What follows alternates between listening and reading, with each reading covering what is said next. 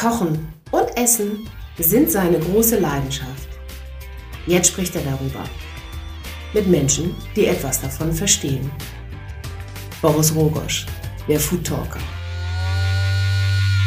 Hallo zu einer neuen Ausgabe des Food Talkers. Mein Name ist Boris Rogosch und ich begrüße heute im Gespräch Christoph Rüffer, den Küchenchef des Spitzenrestaurants Herlin im renommierten Hotel Vier Jahreszeiten in Hamburg. Christoph Rüffer blickt zurück auf eine langjährige Karriere und ist ein fester Bestandteil der deutschen Gourmet-Szene. Gemeinsam mit seinem Team hat der sympathische und unaufgeregte Wahlhamburger für seine fantasievollen Kreationen aus exzellenten Produkten mittlerweile zahlreiche Auszeichnungen und Prämierungen eingefahren, unter anderem zwei Michelin-Sterne. Wir sprechen über seinen Start ins Kochleben und wie er den Weg in die Spitzengastronomie gefunden hat, was ihn dabei prägte und woher er seine tägliche Inspiration zieht und die Inspiration für neue Gerichte. Christoph Rüffer klärt uns auf, dass die hohe Kochkunst für ihn maßgeblich auf exzellentem Handwerk basiert und er wenig davon hält, den Gästen die einzelnen Gänge langatmig zu erklären. Vielmehr meint er, müssen Gerichte für sich selbst sprechen und Duft und Geschmack im Gehirn hängen bleiben. Wir sprechen über das Zusammenspiel von Tradition und Moderne an dem Ort seines Schaffens, über die Arbeit in einem beständigen Team und auch darüber, was er denn für die Zukunft noch so plant. Jetzt erstmal viel Spaß bei dieser Food Talker Episode mit Christoph Rüffer, die präsentiert wird von der große Restaurant und Hotel Guide. Ein Guide für Gäste, Informationen und Inspiration für Menschen mit Stil und Geschmack. Viel Spaß!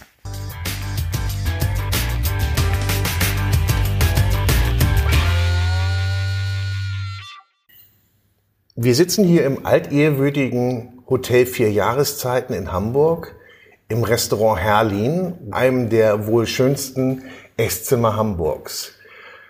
Mir gegenüber der Hausherr sozusagen, Christoph Rüffer, der hier seit 2002 ja quasi sein zweites Zuhause hat. Ja, das stimmt. Ist mein zweites Zuhause geworden. Ja. Also ich musste vorhin, als du altehrwürdig hier schon zum Hotel gesagt hast, musste ich schon wieder so ein bisschen äh, mit den Augen rollen, weil das hört sich immer so verstaubt an, ne? Und äh, das ist es überhaupt nicht. Und deshalb bin ich eigentlich auch so lange hier, weil wir haben seit geraumer Zeit jedes Jahr wieder was am Hotel getan. Wir investieren jedes Jahr, jedes Jahr werden tatsächlich 40 Zimmer neu gemacht von 156. Das heißt also, dass man nach vier Jahren wieder beim ersten Zimmer dann angelangt ist. Und das ist halt schon auch eine große Investition, die man da macht. Und äh, das ist nur der Zimmerbereich. Wir reden jetzt auch noch über Gastronomiebereich, über Backbereich, die alle äh, renoviert werden. Und deshalb altehrwürdig hört sich für mich immer so an, nach Wandteppich, verstaubt, schwere Kronleuchter, äh, Lüstern irgendwo, äh, schweres Tafelsilber. Und das ist so, nein, es ist, es hat eigentlich ein, ja. einen klassischen, einen klassischen äh, Charme ist aber ähm, äh, total modern ausgerüstet. Aber Tradition spielt mit. Und das ist, glaube ich, auch ganz gut so. Das ist auch, glaube ich, das, was eure Gäste wollen. Ja, bedingt. Also Tradition spielt insofern mit, dass das Haus halt jetzt nicht hier ein kleiner Neubau ist, den man mal eben hingesetzt hat, sondern dass das halt hier auch schon seit 122 Jahren jetzt äh, äh, steht, äh, sogar noch länger steht, weil äh, Friedrich Herrlin hat äh, 1897 dieses Hotel gekauft. Er hat sich selbst gebaut, er hat es gekauft, aber erst einen kleinen und immer, wenn ein Nachbarhaus zum Verkauf stand, hat er einen Durchbruch gemacht, renoviert und sich dadurch vergrößert. Und so ist das Hotel nicht nur in die Breite gewachsen, sondern auch sehr in die Tiefe, was man nicht unbedingt von vorne sieht. Mhm. Von vorne sieht man die Breite, man sieht nicht so die Tiefe rein, wo dann auch die ganzen Bankettsäle sind etc. Und ähm, so ist das gewachsen. Heute unvorstellbar bei den Grundstückspreisen, rechts und links was dazu zu kaufen, das wird sich nicht mehr rentieren. Das wäre dann nur noch Liebhaberobjekt ähm, dann und es ist auch ein Liebhaberobjekt, weil es wieder halt im Privatbesitz ist seit äh, vier Jahren bei der Familie Dohle. Ähm, und ähm, aber aber trotzdem äh, müssen wir ja hier Geld erwirtschaften, damit wir auch wieder renovieren können und alles damit bezahlen können. Und mit Sicherheit ist die Küche auch nicht mehr so wie 1897. Nicht nur die Küche selbst, sondern auch das, was auf den Tisch kommt. Kannst du dir vorstellen, was man 1897 auf den Tisch gebracht hat? Nein, in dem Sinn nicht. Aber tatsächlich gibt es hier noch alte Speisekarten von 1956. Tatsächlich von 1956 und davon gleich mehrere. Ja. Eine steht, wenn man in die, Küche, in die Küche reinkommt, in einem Schrank hinter Glas, ist eine Speisekarte von 1956. Und da stehen auch ganz kuriose Dinger drauf, wie eine Mock Turtle Soup ja, der Klassiker. Äh, ja, und äh, auch, auch die Preise sehr interessant in Mark, ja. Es gab auch ein halbes, ein, einen halben Hahn mit äh, Gemüse, braunen Champignons und ähm, äh, Pariser Kartoffeln, ich glaube für 4 Mark 50 steht er da. Mhm. Was damals, glaube ich, dann auch schon wieder ein unheimlicher Preis war, ja. ja, den sich nur wenige leisten konnten. Aber ja, aber die Küche hat sich weiterentwickelt. Hat sich weiterentwickelt. Damals war sie auch, äh, 1956 sagtest du, ist die Karte von ja. 6. Da war sie auch noch nicht so hoch dekoriert, die Küche, ähm, wie jetzt in den letzten Jahren, seitdem du hier bist. Äh, du sammelst ja Trophäen. So hat man den Eindruck, als, ja, man kann ja sagen, als wirklich das meist dekorierte äh, Restaurant in Hamburg. Was die Auszeichnung angeht. Oh, ja, würde ich jetzt nicht, äh, Bescheidenheit ist eine Tugend, ne? Also so würde ich jetzt nicht sagen. Ich würde äh, ganz gerne nochmal kurz auf die Tradition zu sprechen kommen mit den Auszeichnungen. Tatsächlich ähm, ähm, ist zum Beispiel ja eine Auszeichnung auch Michelin-Sterne und tatsächlich, als der Michelin Deutschland äh, in den 60ern das erste Mal erschienen ist, gab's in Deutschland kein einziges Sterne-Restaurant, ne? Gab's nicht.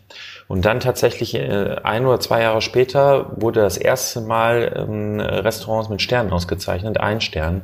Und da hat das Herlin im Vierjahrszeiten tatsächlich einen bekommen. Und äh, da war ich äh, sehr fasziniert. Das habe ich auch mehr durch Zufall mal ja. rausgekriegt von einem Gast, der dann mir ein Michelin von 1961 mitgebracht hat. Das war also dann eins der ersten Häuser. Eins der ersten Häuser, die tatsächlich, äh, mal abgesehen jetzt von Michelin, aber in äh, allgemein auf äh, gute Küche Wert gelegt haben. Äh, Herlin war ein, ein, ein äh, Schwabe und äh, von unten äh, auch die Nähe zu Frankreich. Äh, er hat auch in der Schweiz gearbeitet, mhm. äh, sprach fließend Französisch. Äh, das hat ihn sehr inspiriert und war natürlich auch einer guten Küche äh, zugetan. Und deshalb äh, war das immer wichtig, dass hier im Verjahrszeit noch eine gute Küche ist. Die sich dann ja auch gehalten hat. Ähm, ja, die sich dann auch gehalten hat. Ähm, äh, irgendwann zwischendurch ähm, kam das Haus auch mal ein bisschen in die Jahre. Das war so in den 90ern, 80er, 90er Jahre. Da hat man so leider den, ein bisschen den Umbruch verschlafen, dass man auch in die Moderne gehen muss und äh, dass es nicht nur mit den ganz alten Stammgästen funktionieren wird, sondern dass man auch neue Gäste gewinnen sollte.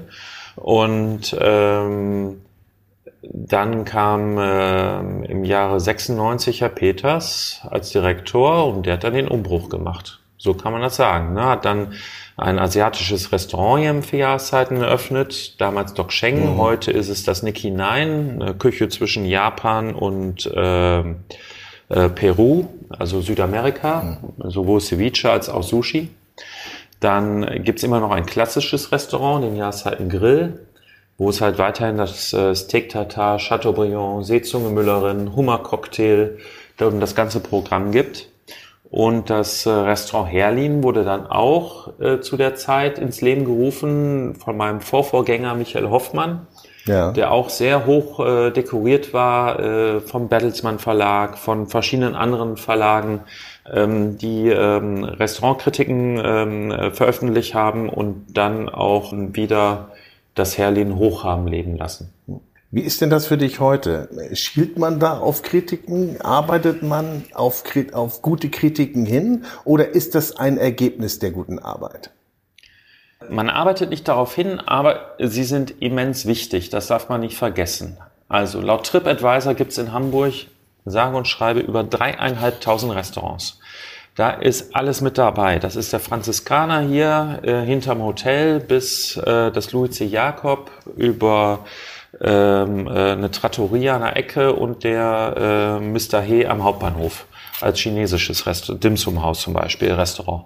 So, und um sich aus dieser Masse hervorzutun von dreieinhalbtausend Restaurants, ist es natürlich ganz wichtig, dass es Restaurantberichte gibt, Kritiken, die dann ähm, auch gute Leistungen innerhalb der Küche herausstellen. Und das ist ganz wichtig. Ja. Nun warst du ja, äh, bevor du hier 2002 im Herrling gestartet bist, auch schon in vielen hochdekorierten Häusern und hast dort deine Wanderjahre gehabt? Oder waren das gar keine Wanderjahre? Warst du relativ lange immer in den? Nee, das waren durchaus Lehr- und Wanderjahre. Ja? So kann man sie ruhig bezeichnen, weil ähm, ich immer eigentlich neugierig war und auch weiterhin bin. Und äh, nach der Lehre war das für mich klar, ich möchte was sehen, ich möchte was erleben. Deshalb bin ich aus der Schule raus, äh, wollte nicht weiter Abitur machen, sondern äh, wollte halt äh, ja Leben haben, Leben um mich rum. Und das ist Küche. Küche ist Leben um einen herum. Und das liebe ich. Ja. Wie, äh, wusstest du das schon ganz früh, dass du da in die Küche willst? Oder wer hat dich da die, wer hat dir da die Inspiration gegeben, das zu machen? Ah, viele sagen ja immer, ah, meine, meine Oma und meine Mutter hat immer mit mir gekocht. Ne? Äh, bei mir war es äh, ähnlich. Bei mir war es eine Tante Bertha, die auch wirklich aussah wie eine Bertha. Ja.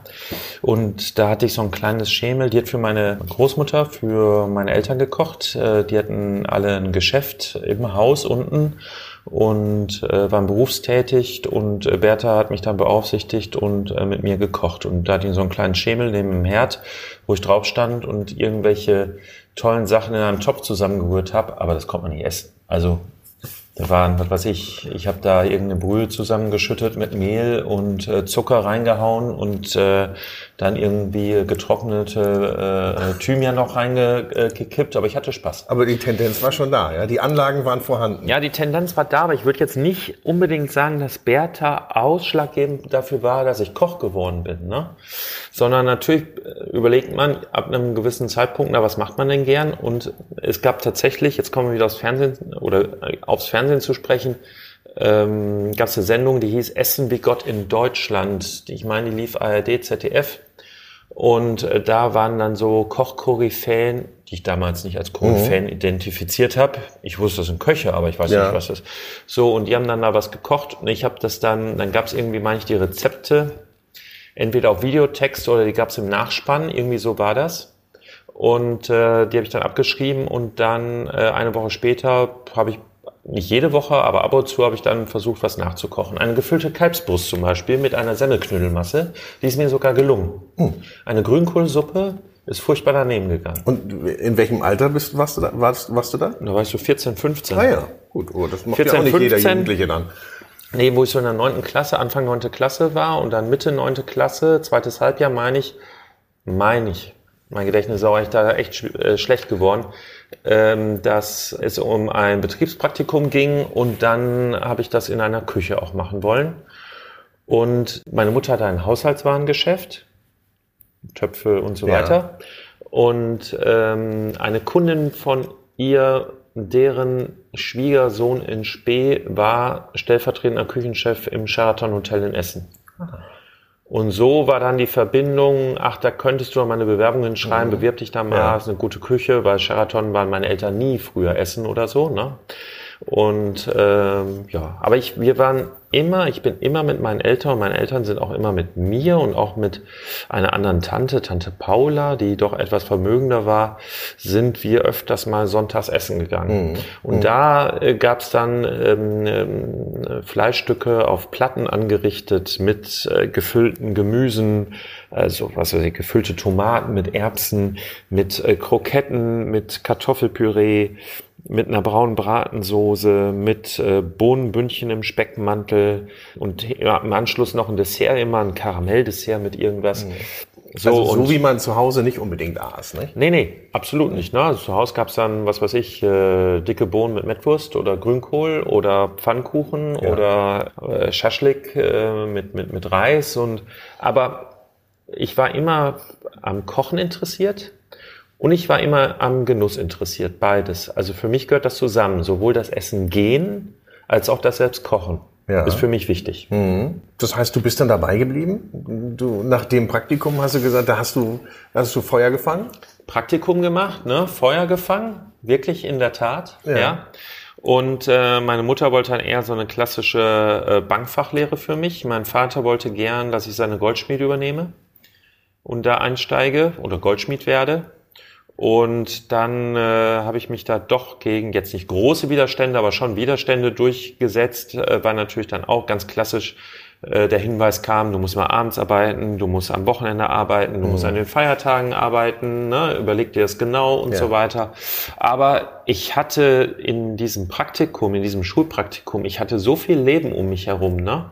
In der Küche, da war es laut, da war Hektik, da war aber auch teilweise Ruhe, ja, für schöne Dinge anzurichten zum Beispiel. Ne? Also es war sehr abwechslungsreich. Man arbeitet mit vielen Menschen zusammen in der Küche, im Service, Ware annehmen, ne, Ware verräumen, äh, ja. Und also ich hatte da einen Mordsspaß. Ja. Und äh, dann war für mich klar, ich werde Koch. Und tatsächlich ähm, habe ich mich dann auch dort, äh, wo ich das Praktikum gemacht habe, im Sheraton in Essen beworben. Und die haben mich angenommen und dann habe ich drei Jahre dort die Lehre gestartet. Dann hast du es gelernt. Ja, hätte das nicht geklappt, hätte es einen Plan B gegeben, dann wäre ich gerne Konditor geworden. Und da wäre ich dann wahrscheinlich zu meinem Onkel nach Wetzlar gegangen. Ja. Der hat eine Konditorei in Wetzlar. Und äh, dann wäre ich, glaube ich, Konditor geworden. Da hättest du den gleichen, ähnlichen Weg auch gehen können. Vielleicht mit einem anderen Bogen. Äh, vielleicht mit einem anderen Bogen. Also es gibt auch heute äh, wirklich hervorragende Konditoren, ausgezeichnet, ähm, die dann auf Weltmeisterschaften etc. Äh, Schaustücke präsentieren, Desserts präsentieren, ganze Showplatten präsentieren. Boah, ist auch spannend. Ne? Ist spannend. Wusstest du denn nach der Ausbildung, wo du hin willst, in welche Richtung du tendierst, dass du wirklich in die Gourmetküche willst? Nee, gar nichts. Ähm, nach der Ausbildung im Sheraton bin ich ein halbes Jahr noch dort geblieben. Ja, weil äh, direkt, also die hätten mich auch gerne länger gehabt. Aber ich habe gesagt, nee, also jetzt mache ich erstmal die Lehre fertig mhm. und wäre schön, wenn ich dann noch bleiben könnte. Sagen wir mal so bis, bis äh, Dezember. Und äh, dann in der Zeit orientiere ich mich, äh, wo ich dann hingehen möchte. Ne? Und ähm, dann äh, hatte ich mich einmal auf dem Schiff beworben. Das hat aber nicht geklappt, weil da braucht man zwei Jahre Berufserfahrung, mhm. bevor man auf äh, sowas früher, ich weiß nicht, wie es heute ist, aber früher kam man nur mit zwei Jahren Berufserfahrung aufs Schiff. Das hat dann leider nicht funktioniert. Und dann hatten wir noch Verwandte in München wohnen und dann habe ich gesagt, okay, also Ausland direkt, hm, weiß ich nicht, hatte ich auch ein bisschen Schiss. Dann ähm, gehst du mal nach München und äh, bewirbst dich mal im, ich habe im Sheraton gearbeitet, machst du mal Marriott auch amerikanische Hotelkette, mhm. wird ähnlich sein, ne? Und wir haben eigentlich im Sheraton sehr gut gekocht und im Marriott äh, habe ich dann äh, tatsächlich nur zwei Wochen gearbeitet. Ähm, ja, weil es mir nicht gefallen hat. Also ähm, das kam, das kam auch später nochmal vor, dass mir wohl nicht gefallen hat, dass ich da aufgehört habe. Ähm, weil innerhalb den zwei Wochen, ähm, wir haben sehr viel geputzt. Ich habe nichts gegen das Putzen, keine Frage, aber nicht äh, zweimal am Tag das gleiche Regal, was total sinnbefreit ist. Und nicht bitte um äh, 17 Uhr ein Abendessen für eine Gruppe anrichten, äh, fertig auf dem Teller ohne Soße, das dann mit äh, Plastikgloschen, also so Plastikhauben abdecken, mhm. in einen Warmhaltewagen rein und dann, äh, wenn die Gruppe ihren Hauptgang haben möchte, nimmt man die aus dem Wagen raus, nimmt die Plastikloschen ab und macht noch die Soße drauf. Also ich habe da nichts gelernt. Punkt. Ja, ja. Nach zwei Wochen war für mich klar, ich lerne da nichts. Mhm. So, und das, das, das wird hier nicht für mich äh, interessant werden. Da langweile ich mich. Ich brauche was Neues. So, aber jetzt wieder zurück in Sheraton. Nein, also die Blöße gebe ich mir auch nicht. Und dann habe ich mich dran erinnert, Fernsehsendung Essen wie Gott in Deutschland. Ja. Hast du mal irgendwann gesehen? Da gab es einen Koch, der hieß auch noch Koch, nämlich Otto Koch. Der war übrigens gestern Abend hier bei mir im Restaurant. Ach. Ja, ja. Ach. Äh, ich, ich habe ihn insgeheim The Legend schon getauft. The Legend und äh, die Legende. Und naja, aber damals äh, habe ich mich dran erinnert, also Otto Koch in München, ach, den rufst du einfach mal an, bevor du überhaupt eine Bewerbung schickst, ob der überhaupt jemanden sucht. Ja, und dann habe ich den ganz ähm, unkonventionell angerufen. Ich habe Sie gesehen im Fernsehen? Nee, so gar nicht. Okay. Ich habe gesagt, ich bin Jungkoch, ausgelernt und ich suche eine Arbeit. Ich arbeite hier in München in Marriott, gefällt mir aber nicht und ich suche irgendetwas, wo ich was lerne. Ja. Und hat er gesagt, okay, komm äh, mal ein paar Tage später vorbei. und dann machst du hier einen Probearbeitstag und danach unterhalten wir uns und dann schauen wir weiter. Ich habe da vorbeigeschaut in der Küche. Ich hatte einen äh, hervorragenden Zuschef, der mir dann gleich gezeigt hat, wie man Artischocken putzt. Habe ich noch nie gemacht. Und es war spannend. Insgesamt war die Küche spannend. Sie bestand aus mehreren Küchen für ein Gourmet-Restaurant, für ein normales Restaurant, für ein Bistro, für ein, ja. für ein Gesellschaftssalon mit Gruppen. Ja, es war Leben, es war Spaß, es gab Produkte, die habe ich noch nie gesehen. Und da habe ich gefühlt, das ist das Richtige für dich. Mhm. Ne? Das wär's. Wie ist denn das so? Also du machst die Ausbildung, du lernst eigentlich das Handwerk. Ja. ja. Du lernst auch viel über Produkte. Und denkt man da, man weiß schon alles, kommt dann woanders hin und merkt, da gibt's noch so viel mehr. Absolut.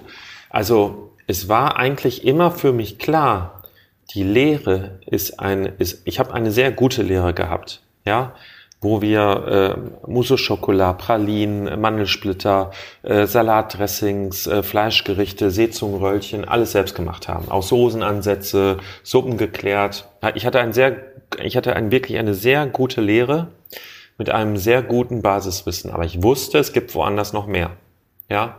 Und dann dort auch zu sehen, äh, es ist jetzt was mit Artischocken. Ne? Also das ist dann schon Hochküche, wo es Artischocken gibt, wo geputzt wird. Das ist ja. nicht eine Karotte, das ist nicht eine Tomate, das ist nicht Brokkoli, sondern Artischocke ist schon was Spezielles. Und wenn man das äh, noch nie gemacht hat, sieht die erste furchtbar aus die erste geputzte mhm. Artischocke. Mhm. Ja, und da war für mich klar dann, äh, also hier, da kommst du mit ganz neuen Produkten in Berührung und äh, da lernst du was. Ne?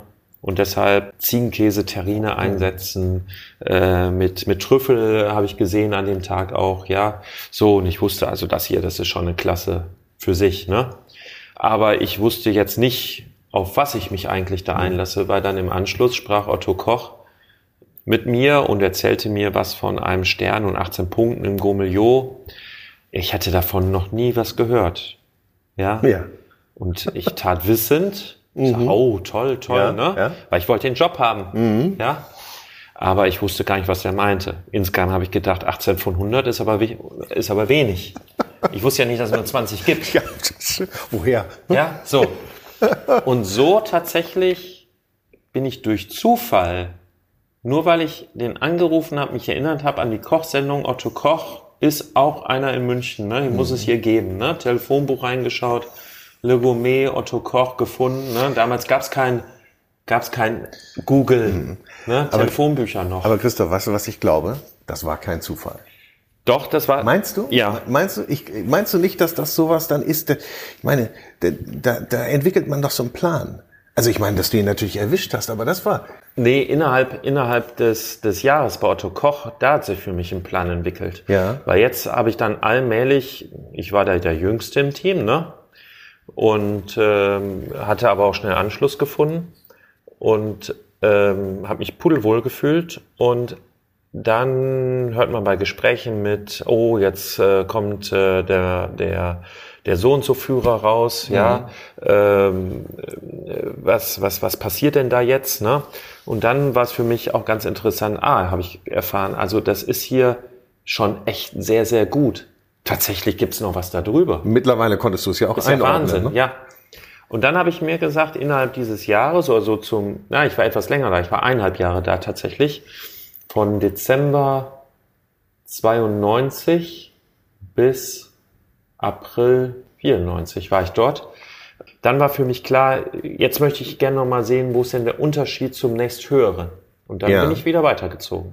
Okay, das war dann der Plan. Du hast gesagt, also jetzt Plan. will ich noch mal sehen, wie es, wie eine Stufe weitergeht. Genau. Also ich, in diese Gourmet-Schiene bin ich nur durch Zufall reingerutscht. Ja. Ich habe auch später mal zum Beispiel im Bayerischen Hof gearbeitet. Die hatten gar nichts mit äh, äh, Punkte oder Sterne oder ähm, Kochlöffel oder Mützen oder Hauben oder was auch immer zu tun. Wie auch immer sie heißen. Aber dafür war für mich mal interessant, wie funktioniert Masse. Das war für mich, das war ein Gartenrestaurant, da hatten wir Spitze 175 Abendessen. Mhm. Und ich war da Chef Saucier.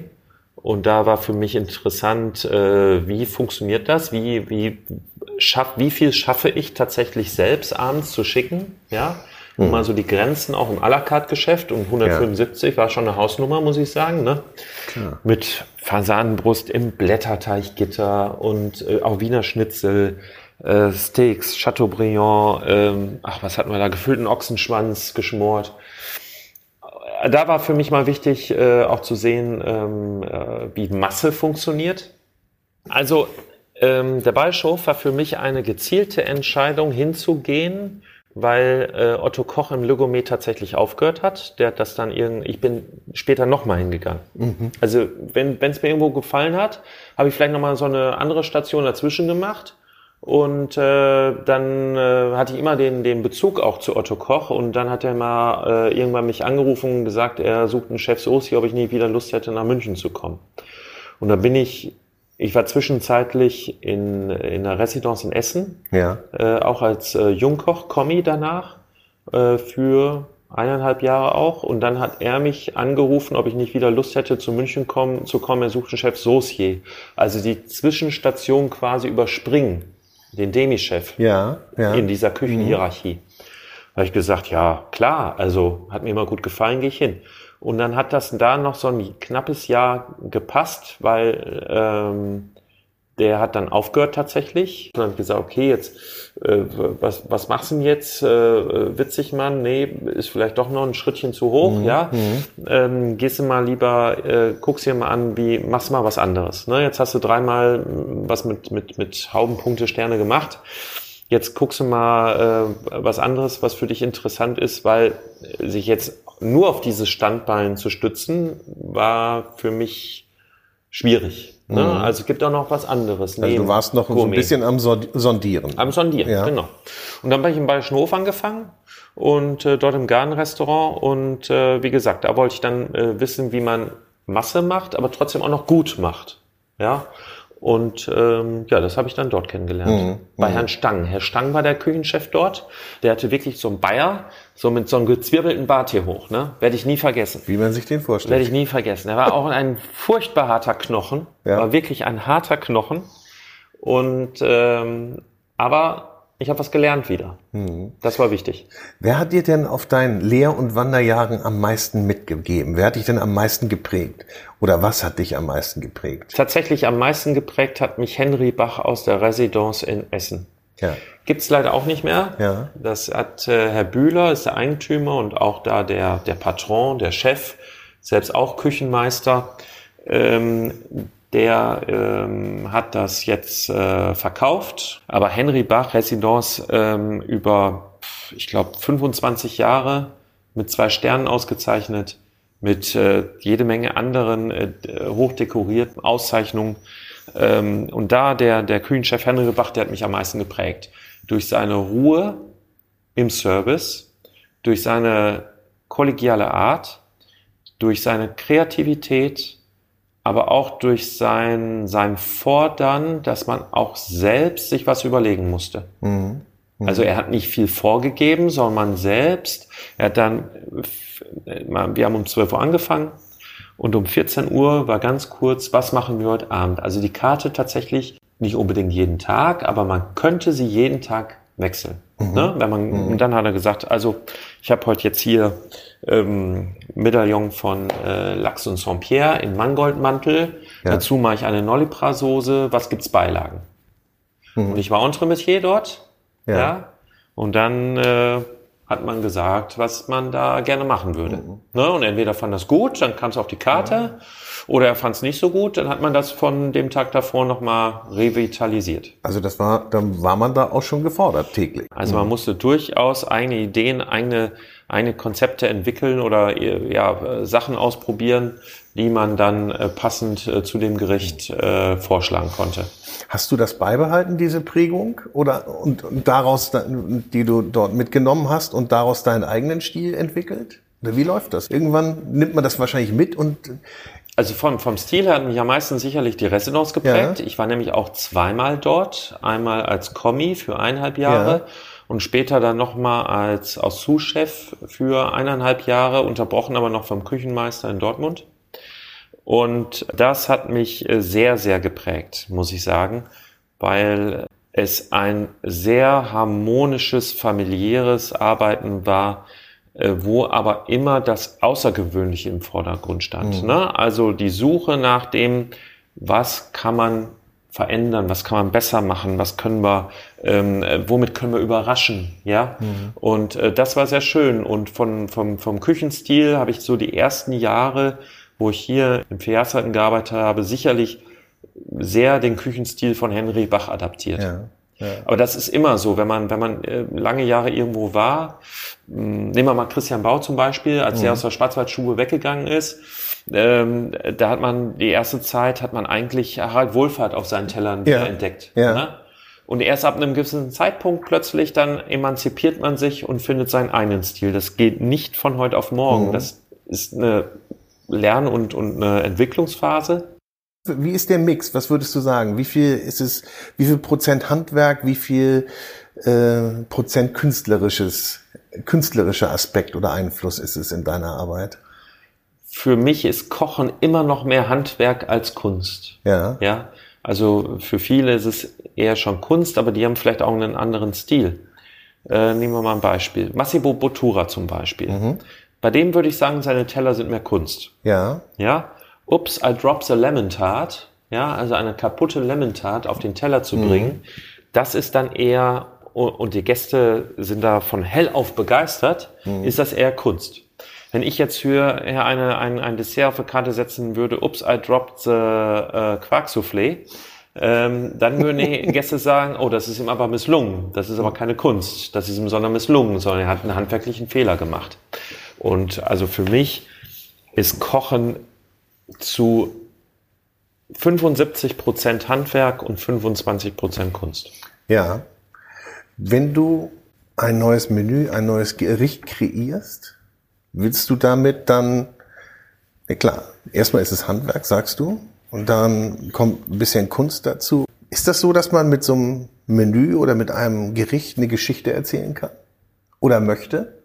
Ja, nee, nicht unbedingt, muss ich ganz ehrlich sagen, weil es gibt heute Restaurants, die ähm, servieren ein Gericht. Ist mir auch schon passiert. Und äh, fünf Minuten wird etwas darüber erklärt, was das Besondere ist, was man sich dabei gedacht hat, ähm, äh, welche Geschichte dahinter steckt, in welcher Reihenfolge man es essen soll. Und wenn man dann endlich mal so weit ist, denkt man, okay, interessant, jetzt gerade ist es aber nur noch lauwarm. Vor allen Dingen nervt es, am Anfang ist es vielleicht immer noch interessant, aber wenn es tatsächlich ein Menü ist, nach dem fünften äh, Teller, dann wird es langsam nervig. Muss ich ganz ehrlich sagen. Ja. So geht mir das. Ja. Andere mögen das. Das ist äh, Geschmack ist immer äh, subjektiv. Andere finden das wahrscheinlich total super, dass sie da eine Wahnsinns-Show geboten bekommen und ähm, äh, Erklärungen noch und nöcher.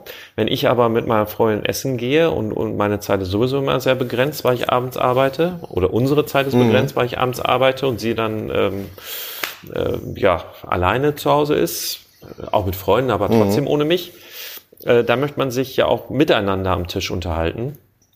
Und wenn ich da jetzt auch dann da auch gar nicht mal so richtig zu kommen, weil dann wird der Teller, ist er wieder weg, kommt der nächste, wieder äh, fünf Minuten Erklärung. Also das, nein, manchmal nerven mich die Geschichten. Mhm. Bei mir soll das Essen in erster Linie erstmal, was, was sind die Eindrücke, wenn das Essen kommt? Als erstes ist es ja gepaart mit dem visuellen Eindruck, den Eindruck des Geruchs. Na, also mhm. wenn das Essen dampfend oder äh, schön angerichtet am Tisch steht, habe ich den visuellen und dann auch erstmal einen, Eindruck vom, vom Duft. Das ist beim Trüffel so, das ist beim Steinpilz so, das ist beim Morcheln so, mhm. das ist bei, bei ähm, auch einem Fischgericht so. Riecht ein Fisch schon äh, nach, nach äh, Fischmarkt von äh, vor zwei Tagen, dann ist ja. die Sache gegessen. Ne? Also das sind die ersten zwei Eindrücke. Und dann kommt natürlich der geschmackliche Eindruck. Mhm. Und der muss, finde ich, immer äh, abwechselnd sein. Also ich darf nicht den ersten Bissen nehmen. Und der hält den gleichen Geschmack bis zwei Minuten später beim letzten Bissen. So, und irgendwas muss in diesen zwei Minuten nochmal mhm. passieren. Mhm. Sonst wird's langweilig. Und ja, dann muss es eigentlich auch, der Geschmack muss im Gedächtnis bleiben oder auch am Gaumen kleben bleiben, mhm. um es mal zu sagen.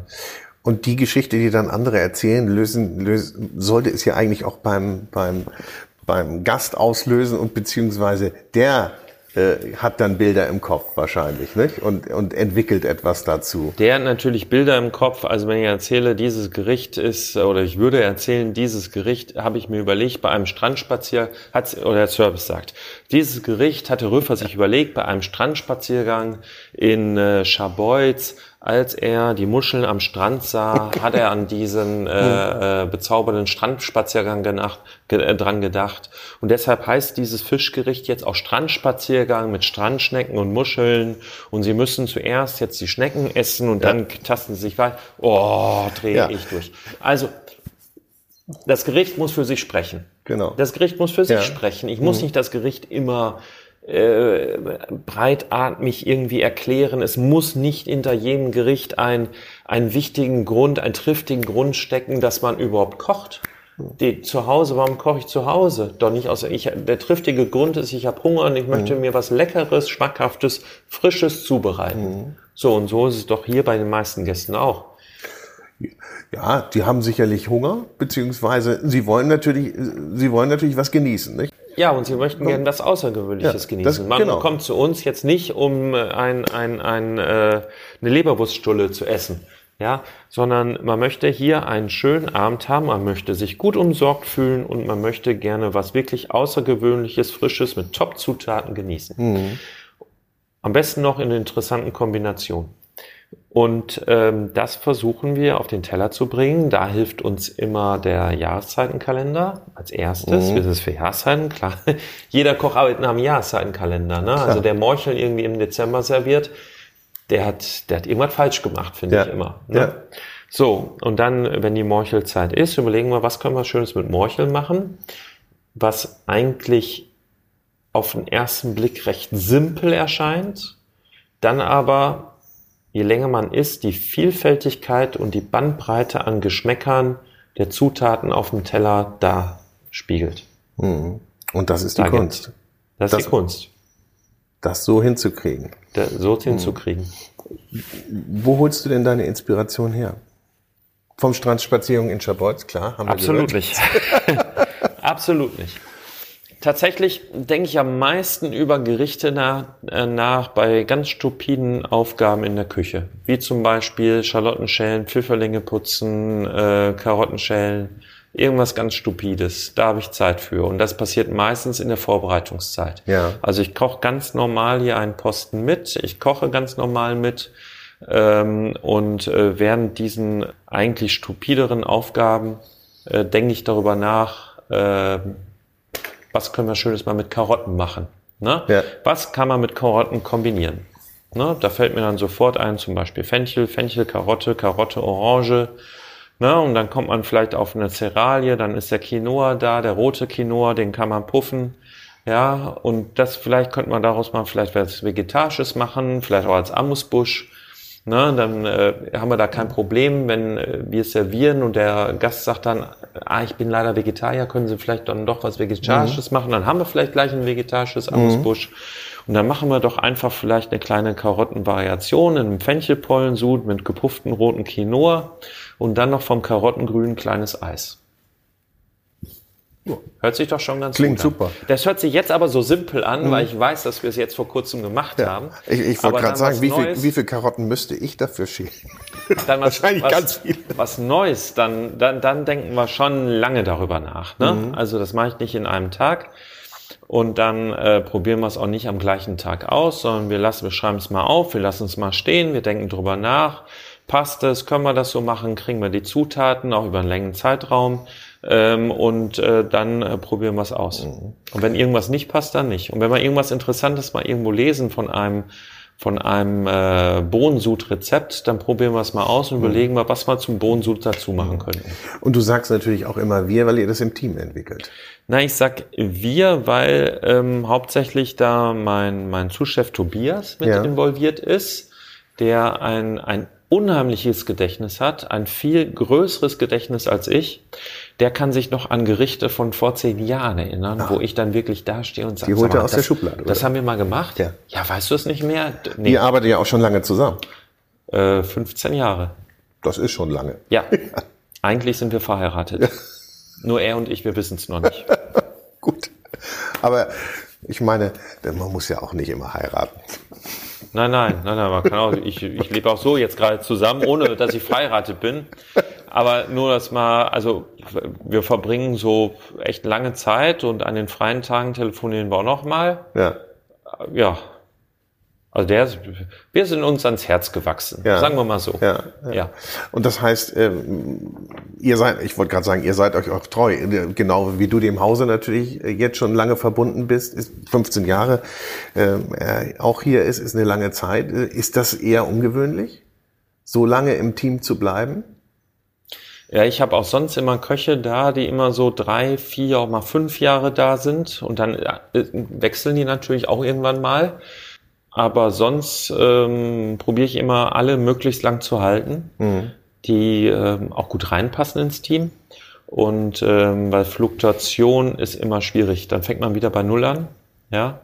Und dann habe ich es lieber, wenn sie länger da sind, den Stil und die Art, wie wir kochen, adaptieren und daraus dann auch Vorschläge entwickeln, dann auch mit anderen. Ist nicht so, dass Tobias und ich das nur alleine machen, aber auch die anderen. Ja, und dann wissen ungefähr, wie wir es haben möchten und darauf kommen dann Vorschläge. Als wenn jetzt jedes halbe Jahr, jedes Jahr jemand Neues starten würde, ja, und äh, dann fängt man wieder bei vorn. Ja. bei Ihr, habt, ihr habt wahrscheinlich auch ein blindes Verständnis, nicht? Also, ja, eigentlich ja. nicht? also das Hand in Hand arbeiten, das ist äh, ja in der Küche extrem wichtig und natürlich auch, wenn man dann abgestimmt läuft, äh, ist es natürlich oder so eine so eine Perfektion entwickelt, ist es natürlich super. Ja. Dann kannst du auch mal raus zum Gast. Bist du da gerne beim Gast draußen? Früher tatsächlich furchtbar ungerne. Da muss man mich wirklich raus rausziehen äh, oder raus raus raus pögeln aus der Küche. Seit wann ist das anders? Seitdem ich tatsächlich auch so ein bisschen was mit Fernsehen zu tun Ja. habe, was mir am Anfang auch furchtbar schwer gefallen ist. Ich habe dann drüber nachgedacht, lässt es sein, machst es weiter.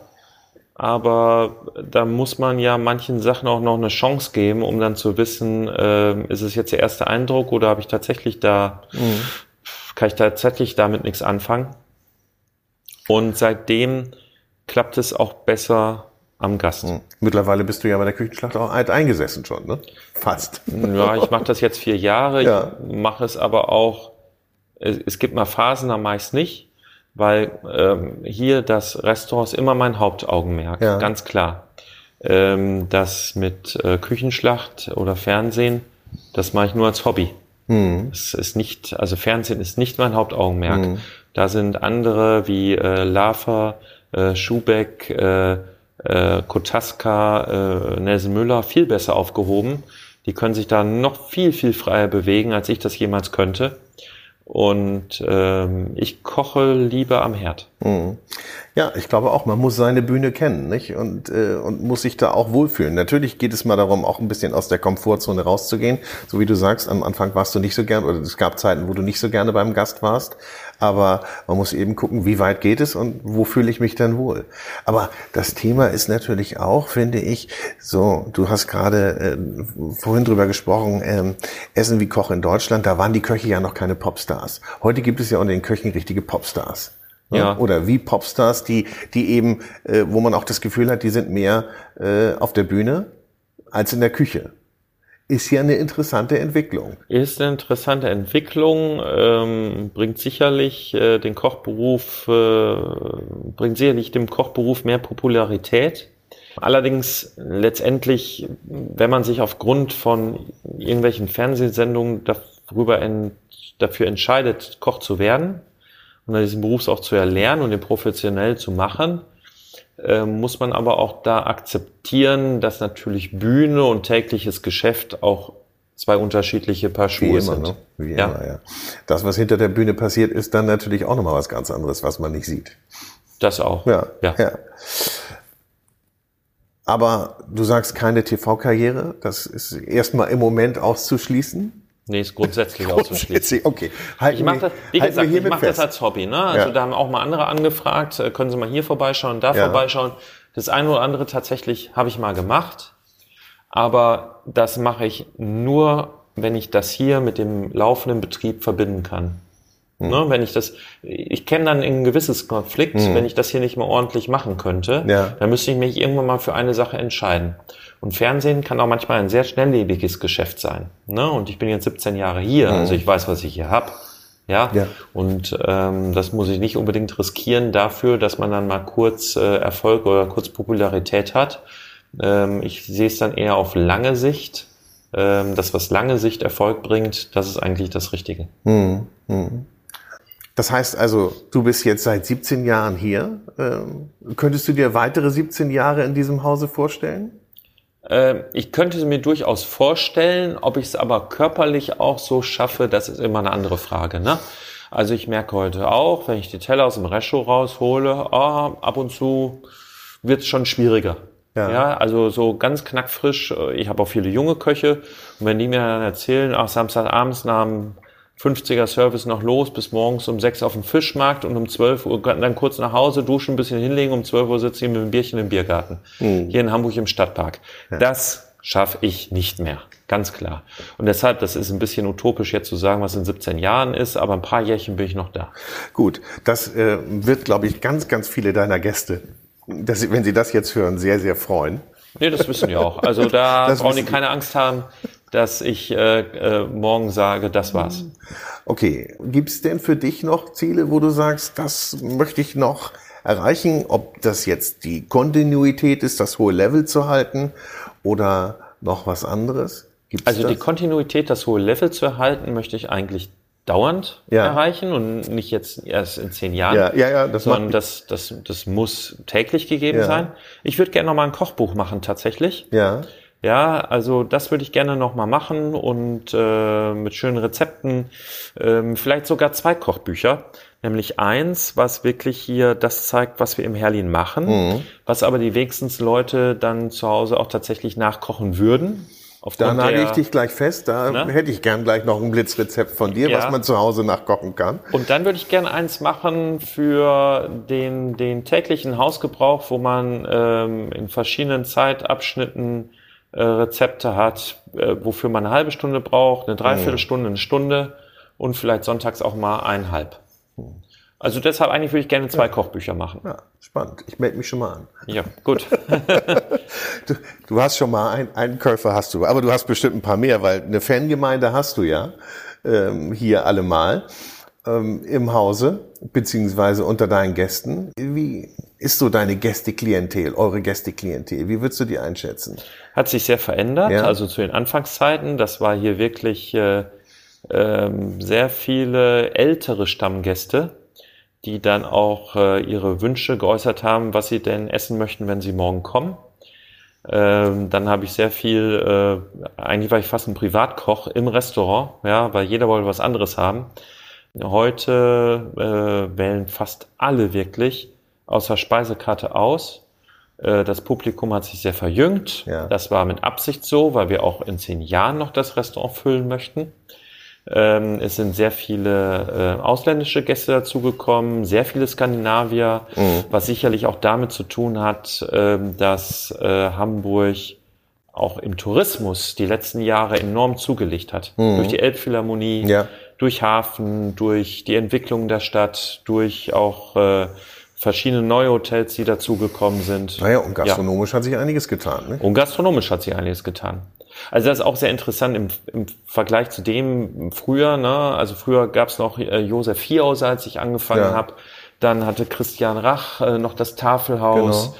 Ähm, dann ähm, äh, Cornelia Poletto hatte ein Gourmet-Restaurant. Ähm, und da ist doch schon einiges immer in der Veränderung drin. Ja, ist eine ganz neue Generation herangewachsen. Ja, Karl-Heinz Hauser ist dazu gekommen auf dem Sülberg, äh, äh, Thomas Martin, mit dem bin ich sehr gut befreundet, ähm, ähm, der ist äh, auch so 97 dazugekommen, ja. oder nee, ein bisschen später, ich glaube 2000 ist er dazugekommen.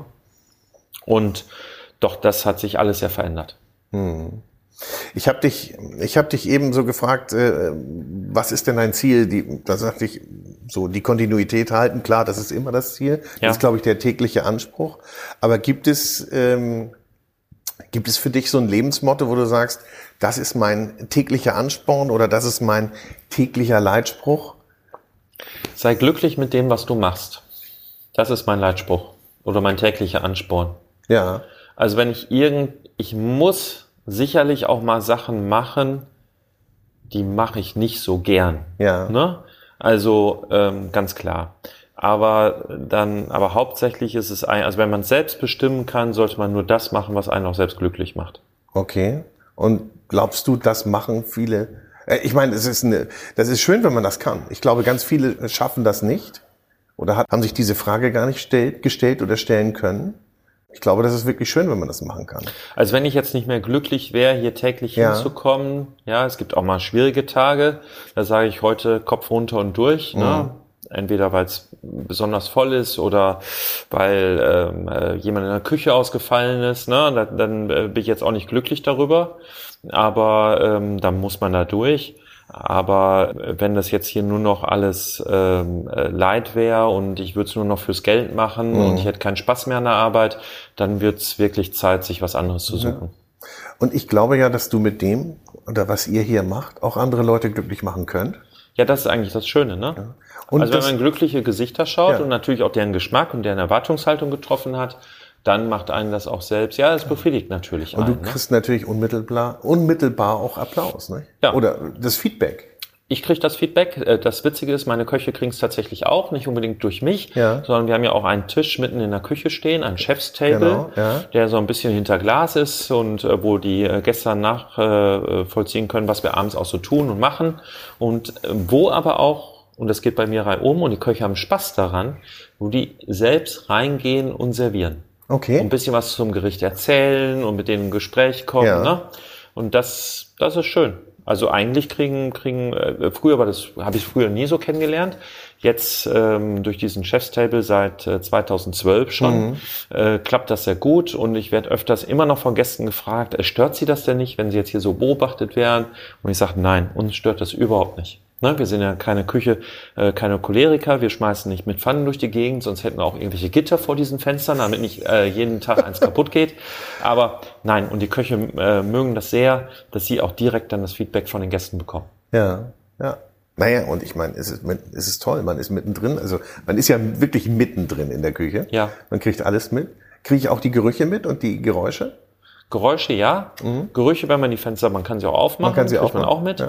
Meistens äh, sind auch irgendwelche Fotos mit dem Team gefragt. Ja. Dann äh, machen wir das nicht am Chefstable, sondern in der Küche, genau vor diesen Fenstern, also so in den Raum rein fotografiert von der Küche aus, aber davor quasi, dann bitte ich die Gäste kurz in die Küche zu kommen und dann bauen wir uns da alles schön auf und dann machen wir ein paar Fotos. Ja. Nur Zeit zum Mitkochen ist nicht. Ähm, das würde den Betrieb absolut stören, aber man kann denen ja ein Rezept mit auf den Weg geben. Entweder mit einem der neuen, der beiden geplanten Kochbücher Ja. oder äh, mit einem äh, Blitzrezept, das, um das ich dich jetzt bitte, was man vielleicht so zu Hause, ja, was zu Hause gelingt, auch wenn ich nur halbwegs talentiert bin. Also, was sich im ersten Moment, davon haben wir vorhin schon gesprochen, da fällt mir eigentlich so das Quarksoufflé ein, was sich vielleicht im ersten Moment ein bisschen schwierig anhört, aber eigentlich gar nicht ist. Für ein Quarksoufflé nimmt man 100 Gramm Magerquark am besten, der schön trocken ist, und 160 Gramm saure Sahne. Und das verrührt man mit zwei Eigelben. Ganz einfach. Im, Im Schneebesen verrühren. Ich kann noch folgen. Die zwei Eiweiße, die man von den zwei Eigelben hat, schlägt man in einer Küchenmaschine mit dem Schneebesen mit 40 Gramm Zucker erstmal schaumig und gibt dann nach und nach 15 Gramm Mondaminstärke dazu und schlägt das zu einem steifen Schnee. Dann spannt man das aus aus einer Küchenmaschine und gibt diese Quark, saure Sahne, Eigelb-Gemisch auf dieses geschlagene Eiweiß und hebt es locker drunter. Dann macht man ein ganz bisschen von einer Bio-Zitrone die Schale als Abrieb dazu und füllt das dann in gebutterte und gezuckerte kleine Auflaufförmchen. Diese stellt man auf ein tiefes Backblech mit etwas äh, Wasser drin. Ja. Am besten legt man irgendwie auch so ein, so ein, so ein äh, Küchenkrepp unten rein, tut dann so vielleicht ein Zentimeter Wasser nur, gar nicht so Okay, viel. muss gar nicht so viel sein. Nein, überhaupt Ja, nicht. okay. Es geht, dient eigentlich nur der, der Schwanentwicklung, Ja. dieses Wasser, gar nicht mal, dass es irgendwie die Hitze abhält. Und äh, stellt das dann auf das Backblech drauf. Äh, 200 Grad Ober-Unterhitze für je nach Formgröße für 15 bis 20 Minuten in den mhm. Ofen. Und dann hat man ein wunderbares Quarksoufflé, da kann man ein bisschen mit Staubzucker drüber gehen und dazu ein paar Beerenfrüchte, das langt schon, leicht gezuckert, ein Löffelchen Gromanier in die Beerenfrüchte, Quarksoufflé. Irrsinnig einfach. Klingt, klingt wirklich nicht schwer. Und, nee. und ist natürlich, das macht richtig was her. Und das ja? Schöne ist, das ist ein bombensicheres Rezept, das kann jeder. Ich werde es probieren. Ja, bitte. Ich werde es probieren und berichten. Bitte. Ähm, wir müssen uns jetzt leider verabschieden. Ja. Ähm, Christoph hat mir sehr viel Spaß gemacht. Ich freue mich demnächst mal wieder im Herlin sitzen zu dürfen. Welches ist denn der schönste Tisch? Wo, was würdest du sagen? Welches ist dein Lieblingstisch? Alle Tische sind schön. wenn du also mal so, die ältere Generation sagt immer noch bei der Reservierung, aber bitte ein Fenstertisch. Ja. Als ob das das Nonplusultra und das Wichtigste wäre. Tatsächlich finde ich den Tisch oder die vier Tische in der Bankreihe mal sehr schön für zwei, weil man da so ein bisschen für sich ist. Mhm. Und man sitzt sich nicht gegenüber, was ich immer nicht so schön finde, sondern man sitzt so ein bisschen nebeneinander. Mhm. Das finde ich viel charmanter. Also es gibt immer den schönsten Tisch, natürlich, aber Anlass gegeben. Ne? Ja. Je nach Anlass gibt's immer einen schönen Tisch. Und natürlich den, den, den Chefstable in der Küche. Ja. Das ist der natürlich ist ja, der, der ist wahrscheinlich un, unges, ungeschlagen. Der ist ungeschlagen. Muss man sich da weit im Voraus äh, drum bemühen? Wenn es äh, jetzt haben wir September, wenn es äh, November und äh, Dezember sein soll, würde ich es jetzt schon machen. Alles klar. Vielen Alles Dank, klar. Boris. Dankeschön. Christoph, vielen Dank.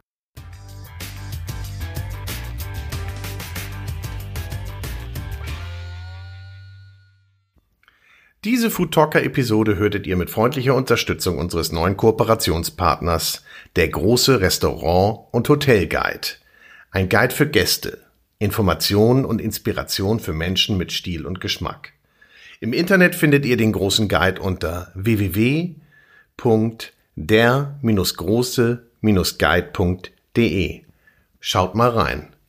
Auf bald!